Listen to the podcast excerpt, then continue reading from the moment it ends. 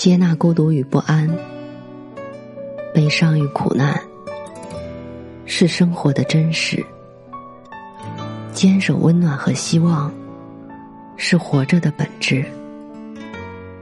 我相信，胸中装满深切的爱，生活就会灿烂千阳；内心保有沸腾，世界会为你绽放。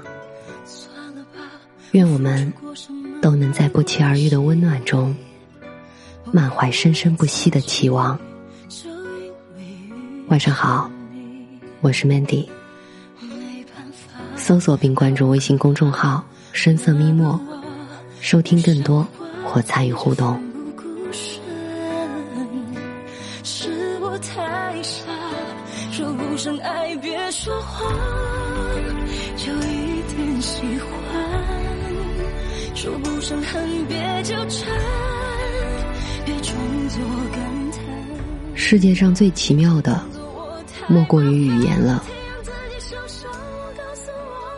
有时它像美丽的音符，一连串妙语连珠，奏出最美的乐章；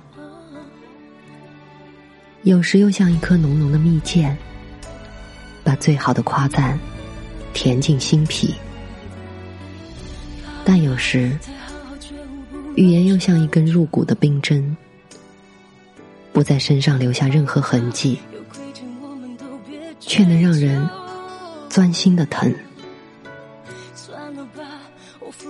俗话说：“好言一句三冬暖，恶语伤人六月寒。”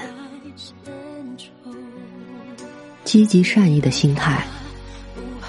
往往会说出积极的话语，使他人感受到你的善良，得到战胜困难、不断进取的力量。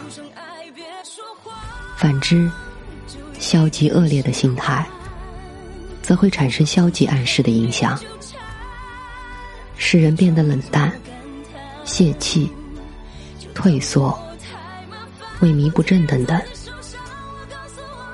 因此。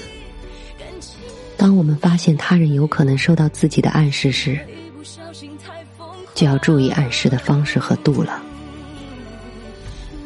尽量使他人接受积极的、适度的暗示。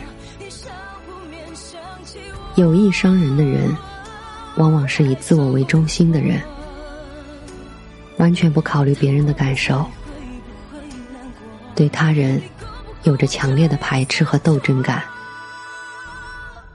无意伤人常常与性格有关，他们大多对很多事情都不在乎，于是形成了心直口快的习惯。当然，还有一些情绪低落者，因发泄而伤人。其实生活中无意出口致人成伤的人最多。一起吃饭，有人为你点了美味的海鲜，你却说味道很怪。不爱吃，别人一番好意，却被凉了心。有这么一个故事，有一个剃头匠，很不会说话，每次说话都伤人，常惹人不乐意。他怕砸了饭碗，所以给人剃头时就干脆不说话。有个地方官听说这件事后。很想见识见识，于是便去找这个剃头匠帮他剃头。剃头匠见当官的来剃头，光用手比划，不敢张嘴。地方官见他不说话，就问：“你为什么不说话呢？”他说：“我不敢说话，我一说就伤人。”地方官说。我不怪罪你，你说吧，你有儿子吗？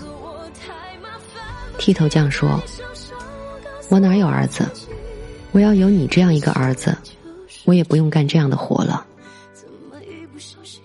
地方官一听很生气，就说：“你这样不会说话，不会不干这活吗？去找点别的什么活干不行吗？”剃头匠用手摸了摸地方官的头，说：“我要是不干这活，你这玩意儿找谁收拾？”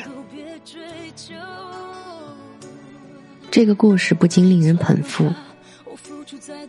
剃头匠自然不是恶人，可是出言则不逊，于人于己都是不利的。我们当然不像剃头匠这样夸张的出口伤人，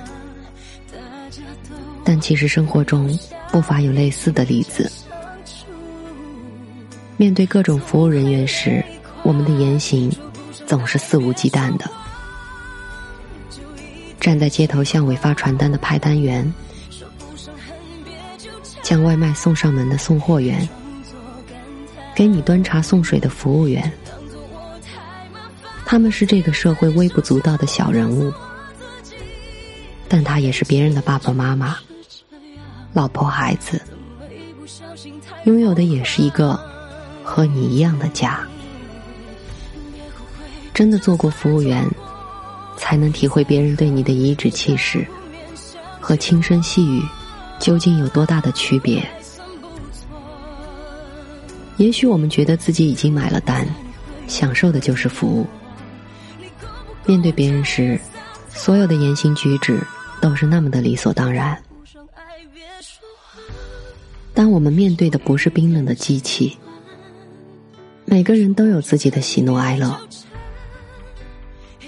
有时我们的一句谢谢，至少能让别人。本就疲惫的工作，多一份舒心。世界上对人最深的伤害，永远是语言。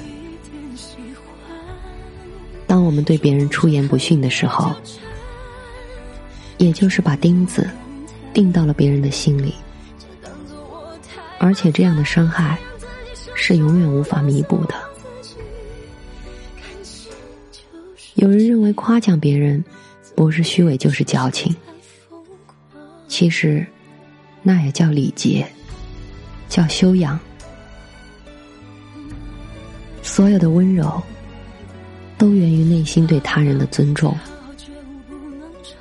给别人一个好心情，自己也可以多看张笑脸，何乐而不为呢？善良的话。是春风，使万物萌动生机，明媚灿烂；恶言，则是一把毒箭，阻挡友爱，使爱意凋零，使善良枯萎。我们说出的每一句话，都是铺在今后道路上的每一块砖。好人缘儿。就是好材料，好材料铺就好未来。